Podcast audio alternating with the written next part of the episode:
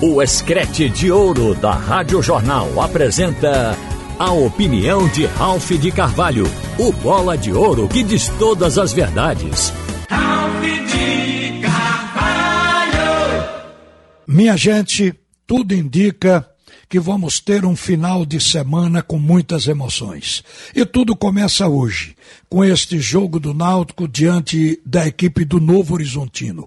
O que preocupa é que o jogo é fora de casa, é em Novo Horizonte, lá em São Paulo. E o Náutico é um visitante que está fazendo uma fraca campanha. Há dez partidas que o Náutico vem perdendo, dez partidas consecutivas que o time é derrotado. Junte-se a isso o fato de que os matemáticos estão apontando 99% de risco de queda para a equipe alvirrubra. Isso tudo tira a confiança do time e deixa também o torcedor um tanto quanto desconfiado. Mas o fato é que tem que fazer aquilo que o Dado Cavalcante vem pregando. Não adianta o elenco se preocupar com os números, com a matemática da competição. Tem que se focar em jogo a jogo e tentar fazer o melhor dentro de campo. Por isso é que o Náutico tem que ser trabalhado dentro e fora de campo. Porque tem que trabalhar o lado emocional, o fator psicológico, para o time ter força para competir nos quatro jogos que lhe restam. Na verdade, o Náutico vai enfrentar um adversário que, no momento, também corre risco de queda. Muito embora o Novo Horizontino esteja na 16 posição, é o primeiro fora da zona do rebaixamento, ele vem caindo. Está a quatro jogos sem vencer, com um empate e três derrotas seguidas. É um time que vai jogar hoje apelando para o fator campo para tentar pontuar em cima do Náutico. Então é uma partida que precisa de força mental. Agora a gente fica olhando por que é que o Náutico está sem esse espírito competitivo já na reta final da competição. Porque foi um time que mudou muito. Mudou jogadores, mudou treinadores. Por curiosidade, eu fui buscar o time do Náutico que começou essa Série B. Aquele primeiro jogo contra o Londrina, lá no Paraná, que o Náutico perdeu por 2 a 0. A formação daquele primeiro time foi com Lucas Perry, Tássio, Carlão, Camutanga e Júnior Tavares. Ninguém mais está nesse time. O Júnior Tavares está como reserva, mas perdeu a titularidade. O meio-campo daquele time foi com Haldney, Richard Frank e Jean Carlos. O Frank e Jean Carlos continuam, inclusive vão jogar hoje. O ataque do primeiro jogo foi Evandro, Chiesa e Robinho. Só Chiesa hoje é reserva. O ataque já não é. Mas desde que começou que o Náutico muda. O plantel tem sido alterado e o time constantemente. O time que vai jogar hoje já tem mudanças, não apenas dos jogadores que estão voltando ao elenco, mas principalmente no gol. O Jean, em razão de falhas seguidas, perdeu a vaga para um garoto da base, o Bruno Lopes. Isso significa mudança. Então é muito difícil um time desse ter liga e se tornar competitivo. Portanto, o Dado tem razão. É encarar jogo a jogo e ver o que é que dá. O Bruno Lopes, ele foi uma providência porque se você tem um goleiro que não está segurando numa hora dessa, piora para o time. Então o Dado tenta com Bruno Lopes, porque está bem recomendado. Na base, esse goleiro foi um fenômeno. Um garoto de 20 anos, e quem vê a divisão de base em ação elogia o Bruno Lopes.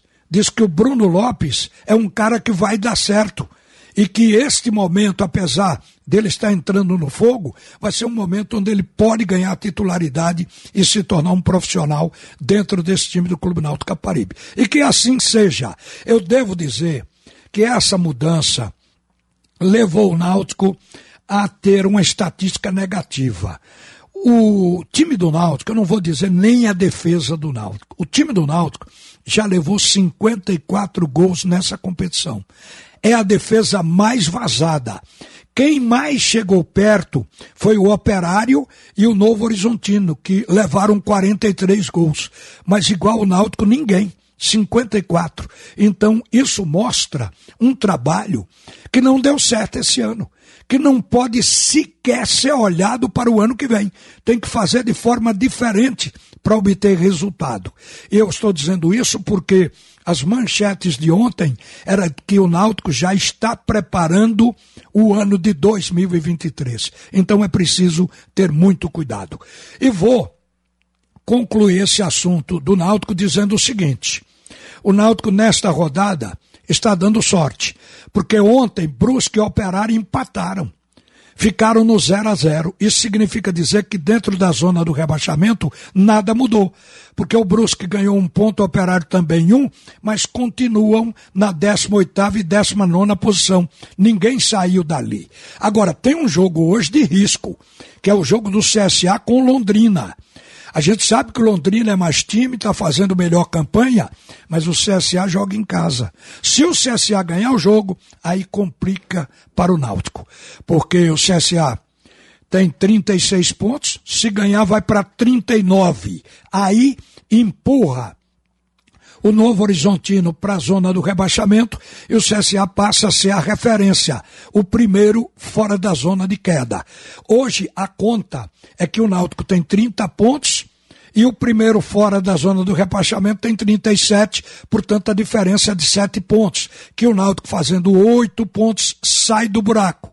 Mas se o CSA ganhar, a diferença passará a ser de 9 pontos. Aí o Náutico vai precisar fazer não 8, mas 10 pontos para sair. E tudo vai ficando difícil porque só restam quatro jogos contando com o de hoje. Então, vamos concordar com o dado. É melhor deixar os números de lado e encarar jogo a jogo até onde a condição matemática permitir. E para concluir, gente, domingo nós vamos ter um jogo de seis pontos que vale tudo o que as equipes fizeram até agora no ano. Vai ter um clima real de decisão. O Vasco, por exemplo, já conceituou que este é o jogo de maior desafio de toda a temporada para a equipe carioca. Eu creio que para o esporte também. Porque tudo que o esporte fez, se não vencer o Vasco, vai por água abaixo. Agora, vai ser um jogo emblemático. Como é que o Vasco vai encarar o esporte na ilha? Jogando com a linha fixa a primeira linha com três zagueiros, porque o Vasco está com dificuldade nas laterais e por isso é possível que entre com uma linha assim e provavelmente até jogue um futebol reativo na base da velocidade. E o, e o Vasco tem jogador para isso. O Egnaldo, inclusive, bateu o recorde com 37,5 quilômetros na vitória que fez contra o Novo Horizontino. É o jogador de maior pique no momento. Então o Vasco tem o desenho de um time que possa entrar em campo diante do esporte para jogar assim. Como o esporte vai jogar, todos já sabem. O esporte jogou com uma formação que foi excelente, que foi boa. A partida passada contra o Cruzeiro, já jogou também com quatro atacantes e em todas elas jogou bem em casa. O Vasco sabe que o esporte vai jogar ofensivo, propondo, vai ser um time que vai se impor dentro de casa, vai jogar com imposição. Então, por isso é que eu acho que o Vasco pode ter até esse tipo de jogo, mais reativo, na esperança de segurar o esporte, porque um empate para o Vasco não é ruim, para o esporte é. Isso leva o jogo a um ponto onde se imagina que vai ser uma partida realmente espetacular, sensacional. E vamos para ela. O jogo é domingo, gente. Uma boa tarde para todo mundo. Volta Haroldo Costa para comandar. O assunto é segundo tempo. Você ouviu a opinião de Ralph de Carvalho, o bola de ouro que diz todas as verdades.